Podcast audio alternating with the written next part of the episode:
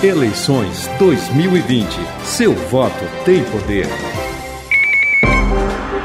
Agora são 12 horas, 11 minutos e 30 segundos. A partir desse momento, Mateuzinho, então uh, você me oriente aí que meio-dia e 31, né? Vai terminar a entrevista aqui com o doutor Ricardo Albuquerque de Oliveira, que é candidato a vice na chapa de Cássio Lobato. Ele é natural de Curitiba, tem 55 anos de idade, 30 deles vividos aqui em Foz do Iguaçu, formado pela Universidade Federal do Paraná no curso de Arquitetura e Urbanismo lá no ano de 1987. Em 91 veio para Foz para fazer parte da equipe para desenvolver o plano diretor do município. Em meados de 91, passou em primeiro lugar no concurso da prefeitura para o cargo de arquiteto, sendo que nesse mesmo ano foi convidado a assumir a diretoria de transporte urbano, diretoria que deu origem ao Fostran.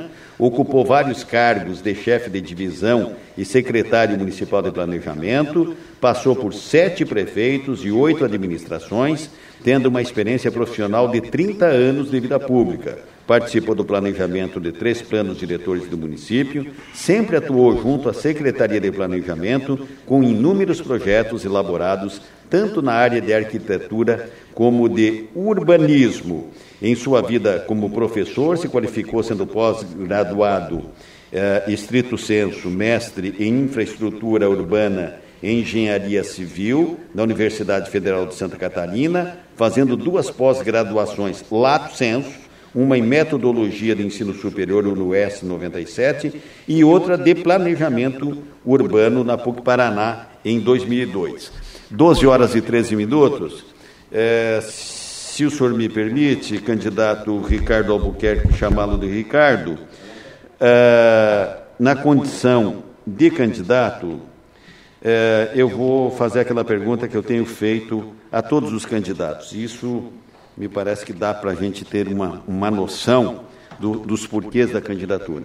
O que, que lhe move pessoalmente, eh, politicamente, socialmente e todos os outros entes que possa comportar nessa minha pergunta a ser candidato a vice-prefeito em Foz do Iguaçu?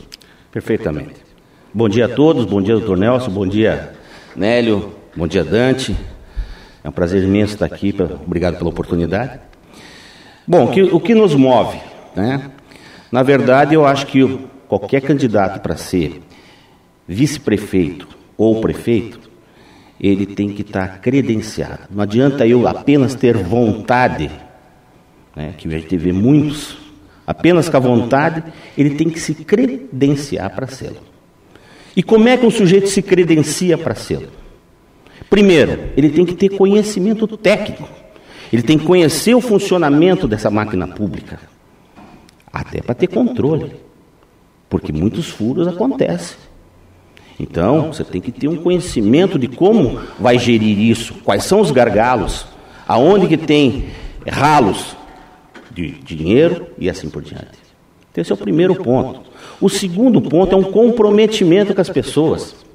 Não adianta você se comprometer, falar que vai fazer isso, que vai falar aquilo, e aí você pega um plano de governo que não cumpriu o que você falou no passado.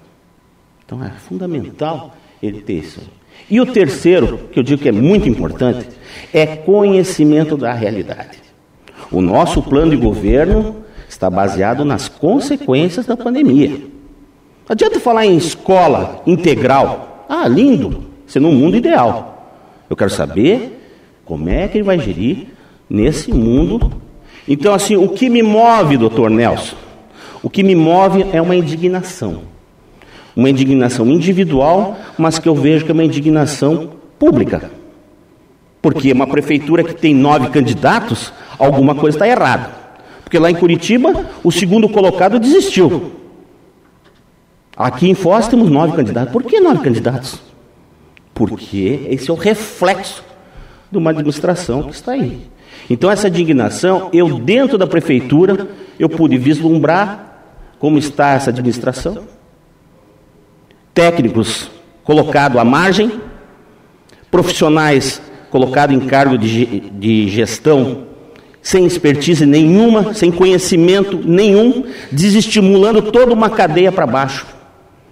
É advogado cuidando do trânsito, é escritor e ex-padre cuidando da saúde, é eletricista cuidando do planejamento, eu parei. Eu parei. Então, se o senhor me perguntar para mim o que me move, acho que está bem claro o que me move. As pessoas de bem têm que voltar a olhar a questão pública de outra forma. Estávamos aqui, o senhor também esteve aqui, junto com outros candidatos. Estamos discutindo, a cidade está discutindo uma certidão. Discutir a certidão. Se vale, se não vale, se está apto, se não está apto. Vamos ver o que aconteceu. Tem condenação? Tem processos rolando? 81 processos? Estamos discutindo se a certidão é válida ou não. Quais são as atitudes? Tenho apreço pelo Paulo, mas infelizmente não podemos gerir a prefeitura sem a legalidade. Eu não posso gerir a prefeitura como se fosse a minha casa. E é isso que nos difere. O que, que difere, doutor Nelson, Nélio e Dante? O que te difere? O poder público da iniciativa privada. A iniciativa privada faz o que está na lei e o que a lei não diz. O poder público só pode fazer o que está em lei. É um, uma linha tênue de compreensão. Tá certo? Então a legalidade, e foi isso que me fez também me motivar a unir uma coligação com um advogado que tem a vida ilibada, e eu com a parte técnica, tentamos unir, eu e o Cássio, né, numa situação de se apresentar como alternativa, a melhor alternativa para a Foz, em vez de ficar discutindo legalidades judiciais ou problemas é, de, de página policial dentro da prefeitura, nós estamos vindo com uma alternativa de uma consciência, resgatar o rumo dessa cidade. 12 horas e 18 minutos, Nélio, você pergunta ao candidato. Pois não, candidato, você como servidor público, e me parece que já deu algumas pinceladas nessa resposta anterior, mas eu vou botar duas perguntas Perfeito. em uma só. Primeiro, o que é que, como servidor público experimentado dentro da área, em sendo eleito, mudaria nessa atuação junto ao servidor? E a segunda, que, que exatamente significa o nome da coligação Endireita Foz? É questão política, direita e esquerda? É questão de que está torto, tem que botar direito? Enfim, essas duas questões. Perfeito. É? Então, dentro de uma questão pública, eu acho que algumas pinceladas já dei, como você falou, né? precisamos fazer um enxugamento da máquina, mas com uma reforma administrativa evidente. Né? Não dá para ter secretarias que não têm significado nenhum. Né? Nós vamos eliminar, então, por exemplo, por exemplo, vou eliminar a Secretaria de, é, de Direitos Humanos, que para mim é a Secretaria dos Direitos dos Humanos. Né? Porque não, para mim não se resume absolutamente nada. No, você quer fazer um programa, você coloque lá um programa na assistência social, você coloque na educação. Então seja efetivo nisso aí. Né? Não crie uma estrutura toda para apadrinhar a mulher então isso aí eu parei. Novamente essa questão. A Secretaria da Juventude é outra secretaria extremamente ociosa. Não que a juventude não tenha importância. Nós vamos dar muita importância à juventude, nós precisamos. Nós precisamos empreender, nós precisamos criar cursos de capacitação de empreendedorismo. Saber que esse jovem tem um potencial danado tecnológico, nós temos que saber aproveitar isso para empreender, ele ser um gerador de emprego. Quando, quando o político chega aqui, eu vou gerar 10 mil empregos. É falácia, quem gera emprego é iniciativa privada. Então, tudo isso, dentro desse aspecto, temos que enxugar. Então, eliminando essas duas. Jamais vou eliminar uma Foz Habita. Isso é uma autarquia. É, isso diferencia. O que é uma autarquia em relação a uma secretaria? É, ela vive de capital próprio. A Foz Trans é uma autarquia vive das multas, vive, então tem capital próprio. A Foz Habita vive de capital dos mutuários. Você vai eliminar uma instituição dessa? Você tem que melhorar a gestão. Ah, não está ineficiente? A transparência da gestão, né? Quer dizer, como é que é o cadastro dessas pessoas? Toda hora interferências, né? Transparência.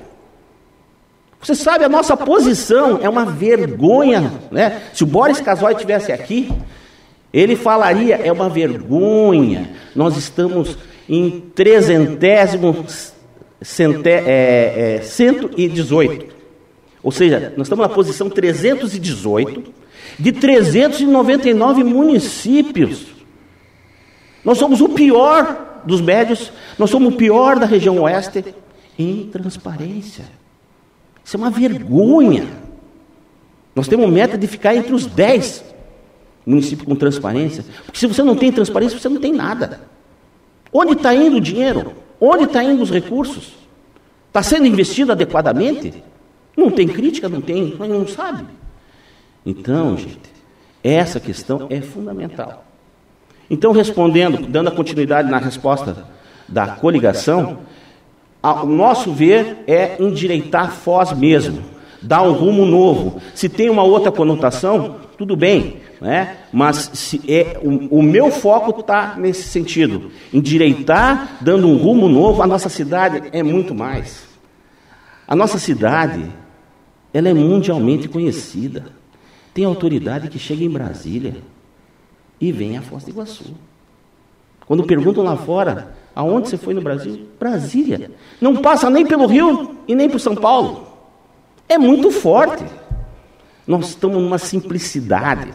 Nós estamos numa cidade que, que a, a, característica parece que é uma cidade provinciana. Virou só Covid e asfalto nessa cidade. Não tem gestão pública. Então é uma vergonha nesse sentido e por isso, respondendo principalmente a primeira pergunta, o que te move? Todos esses aspectos me movem. 12 e 23, uh, ah, Dante. Candidato, como o senhor vê a atuação de um vice-prefeito e já conversou com o candidato Cássio? Se caso vocês chegarem à prefeitura, qual vai ser a sua atuação? Beleza. Com certeza. É, nós fizemos uma coligação extremamente programática. Nós conversamos, acordamos linhas de, de, de, de, de ações, né, de governança, todos esses aspectos. Então, respondendo à tua pergunta, Dante, é, eu, não, eu sei que a minha atribuição legal é na vagância né, da, da, da, do cargo, a gente tem uma ocupação, né, e dar continuidade ao trabalho, mas a minha participação justamente é explicitar todo esse meu aspecto técnico, toda essa minha experiência. Eu quero ser um grande coordenador e integração entre secretarias. A gente vê que cada vez mais, até pelos problemas, outros problemas que acarretaram, né, que essa descentralização da prefeitura, cada secretaria num canto. Então, eu vou articular justamente para que haja uma integração, principalmente nas secretarias meio, na secretaria fins, né? pegar a secretaria, a secretaria de planejamento tem que conversar com o meio ambiente e tem que conversar com obras. É fundamental a gente ver diretores foram presos. Diretores foram presos porque uma obra pública que não tinha o licenciamento ambiental, uma obra pública. Quer dizer, né? Ah, estamos em protocolo, estamos. Então, assim, não te... eu sou um homem de planejamento. Eu vou dar um suporte para o Cássio. O Cássio tem, a gente tem conversado muito, ele está muito preocupado, principalmente com os emergenciais, que é esse problema que nós vamos. Como é que nós vamos desenvolver uma cidade se nós não alavancarmos essa população? Em dezembro acaba. Em dezembro acaba. Nós precisamos alavancar, dar uma continuidade em relação a isso para que a gente possa gerir melhor a prefeitura. Então, o meu papel, Dante, além de ser vice-prefeito, eu vou ser um cara atuante, principalmente na integração e na coordenação dos trabalhos para dar um suporte efetivamente para o nosso prefeito. Seria um secretário de governo, mais ou menos? Não. Até nisso, Dante, eu quero deixar bem claro nós também está no nosso plano de governo. Porque eu, eu canso de ver muita gente falando, mas cadê o seu plano de governo ali? É, então, assim, é, nós vamos mudar essa questão da Secretaria de Governo. Nós vamos fazer, vamos mudar não só o nome, mas também mudar a visão. Né? A nossa secretaria será uma secretaria de integração comunitária porque a Secretaria de Governo, a malfadada Secretaria de Governo, o que, que é? A interlocução entre o Executivo e o Legislativo. E deu o que deu que a gente cansou de ver. E muitas vezes é a sociedade que tem que participar desses projetos. Então, eu quero esticar essa triangulação. Que essa Secretaria de, de Integração Comunitária, né, que seja o elo de ligação executivo-legislativo, mas com os interesses dos projetos para a sociedade. É isso que nós queremos. Entendeu? Porque o que, se, o que, o que é, é, é, gerido durante todos esses anos é a interlocução entre executivo e legislativo. Você vota em mim, quem me dá sustentação? Eu quero botar a sociedade para cobrar o vereador lá, que eu quero que vote projetos de interesse público. É isso que nós queremos. E esse, esse é o caminho que a gente viu. O secretário, eu estou aqui atento na, na, naquilo que o senhor está explanando, e o senhor disse o seguinte: a coisa começa tão logo, janeiro se inicia, por consequência uh, do Covid, a situação econômica uh, que nós estamos vivendo. Como enfrentar essa situação? Porque os números apresentados nisso, que a sua candidatura e o Cássio apresenta são números assim expressivos Sim. de pessoas aí na casa dos 20, 20 e poucas mil pessoas, mais, mais, mais. que ficarão absolutamente sem recurso algum. Como, como, como, enfrenta isso? Menos dinheiro, menos turista, como é que articula isso? Então, em primeiro lugar, nós temos que ter um, um plano imediato, um de curto prazo e um a médio prazo. De imediato, nós precisamos fazer essa redução dos recursos em termos, vamos tentar aproveitar servidores, diminuir. Então, dentro da prefeitura tem que ter esse lastro de recurso. Né? Então, reforma administrativa, eliminando, enxugando é, algumas secretarias. Então, esse é o primeiro, esse é imediato. Segundo, nós temos que pensar justamente em ver essas questões, principalmente voltada a esses emergenciais. Né? Nós vamos estabelecer uma lei que vá isentar o IPTU até 800 reais, né? Vamos, estamos estudando a isenção. Mas não seria ilegal essa renúncia nós, fiscal? Então, na verdade, assim, nós estamos em tempo de pandemia. Certo. Então, nós vamos amparar em relação a isso. É uma alavanca que nós vamos dar. As pessoas precisam. Porque é justamente isso. Como é que nós vamos desenvolver uma cidade, tá certo? Com esse contingente de pessoas necessitadas. Nós temos que ter três meses no mínimo de lastro para a gente poder é, gerir e dar esse auxílio financeiro para a gente poder avançar. E um terceiro momento, que seria a médio prazo, começar a mudar a matriz econômica, que, lógico, todos os candidatos estão falando de diversificação, mas nós queremos empreender, fazer essa questão da capacitação, muitos cursos de capacitação. Você veja hoje no mercado, se um jovem ele sabe uma, uma planilha de Excel, ele, ele tem trabalho, ele tem. Muitas vezes é qualificação que precisa, falta muita qualificação, e muitas vezes não há uma, uma absorção. Então, assim, nós também faremos curso de empreendedorismo, para que dê uma visão mais ampla disso. Né? Nós também é, vamos implantar a AME, que seria a Agência de Emprego, né? a agência, agência Municipal de Emprego, que vai fazer uma parceria com a, todos aqueles que fizerem, digamos, absorção de, de pessoas através dessa agência, ele possa receber uma isenção né, em termos de, de, ICM, de ISS né, em relação à, à ocupação. Então, nós estamos fomentando, tentando mover esse mercado. A questão, vamos focar principalmente a questão do distrito industrial, né? a diversificação da, da economia em relação às indústrias, né? a indústria de transformação. Nós estamos pegando um corredor aqui, né? a granel, azeitonas que vêm de fora. A gente pode tentar fazer condomínios de barracão aqui e fazer o fracionamento desses, desses produtos. Né? Então não precisa ir a São Paulo e voltar esse produto, nós podemos fazer uma indústria de fracionamento. Então, toda essa matriz econômica, então um programa de imediato, de curto e de longo prazo. A prosa está boa, candidato, mas o senhor tem 20 segundos para se despedir. Opa! Infelizmente, né, temos muitos assuntos para fazer. É, eu queria agradecer o espaço de vocês. Né, acho que é um, é um recado principalmente para o eleitor. Nós precisamos dar um rumo diferente, um rumo é, positivo em relação, um otimismo, mas ao mesmo tempo nós, nós temos que tirar o nosso município das páginas policiais e das páginas judiciais. O nosso governo está é, tá trazendo as melhores alternativas em relação ao nosso município. Consulte as nossas páginas e veja o nosso plano de governo e você vai sentir claramente as nossas propostas, né, com conhecimento técnico e conhecimento político que essa união fez entre mim e o Cássio. Cássio Lobato e Ricardo Albuquerque, 51. Ricardo Albuquerque de Oliveira foi o vice na chapa do candidato a prefeito Cássio Lobato, conversou conosco aqui. Eleições 2020. Seu voto tem poder.